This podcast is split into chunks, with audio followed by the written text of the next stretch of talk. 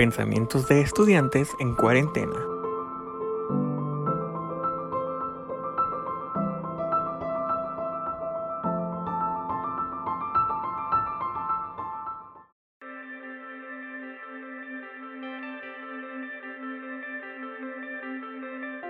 Hola a todos, mi nombre es Josafat Cibrián, tengo 21 años, estudio la carrera de Ciencias de la Comunicación en la Universidad Arcos en Puerto Vallarta, Jalisco, y este es mi testimonio como estudiante en tiempos de cuarentena. Bueno, antes que nada quiero comenzar diciendo que la verdad en mi vida me imaginé que iba a estar pasando por un momento o suceso histórico como lo es el coronavirus.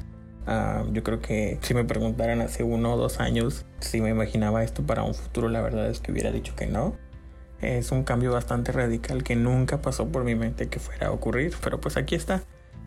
Como que ya comenté, soy estudiante de la carrera de Ciencias de la Comunicación. Voy en noveno cuatrimestre, casi a punto de terminar, y la verdad es que siento que es algo muy complicado que se haya juntado algo como una cuarentena, una pandemia, y aparte estar en los últimos cuatrimestres de una carrera universitaria eh, no quiero tomar el papel de víctima, pero sí siento que me ha costado mucho poder adaptarme a esta, estos nuevos formatos de clases en línea y en internet.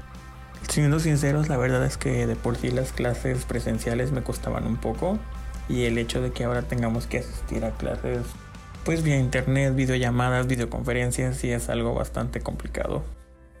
Eh, en mi caso personal, yo creo que el COVID me ha afectado bastante, pues antes de la pandemia yo tenía una vida normal donde estudiaba y trabajaba y esa era mi rutina.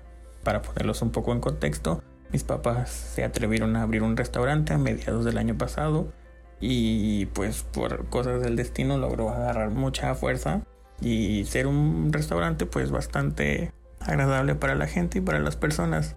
Pero gracias a la época del COVID o a la llegada de esta pandemia, eh, nos afectó un poco a nivel económico, pues nuestro principal cliente eran personas de fuera, estadounidenses principalmente, y con esto de la pandemia, pues la verdad es que la clientela se vino abajo. Entonces hemos pasado por una racha un poco fea. Sí hemos logrado salir adelante, pero un poco complicado al respecto. Antes de la llegada del COVID también se puede decir que tenía, pues podía mantener una vida normal, pero ahora dependo mucho del dinero de mis papás. También nosotros, mi familia, tienen un pequeño terreno en el cual, gracias a la cuarentena, hemos estado yendo a trabajarlo y a, pues sí, prácticamente a trabajar en el terreno, sembrar, acomodar.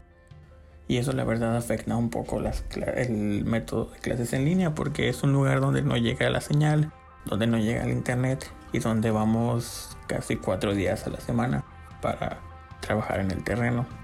Ahorita lo principal es, era limpiarlo porque estaba muy, pues muy montado, muy abandonado y con la cuarentena le hemos dedicado bastante tiempo.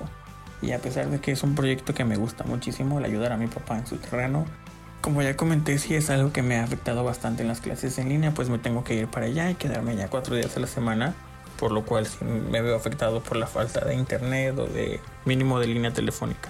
Entonces es una de las principales peleas o luchas que tengo con este nuevo método de clases en línea.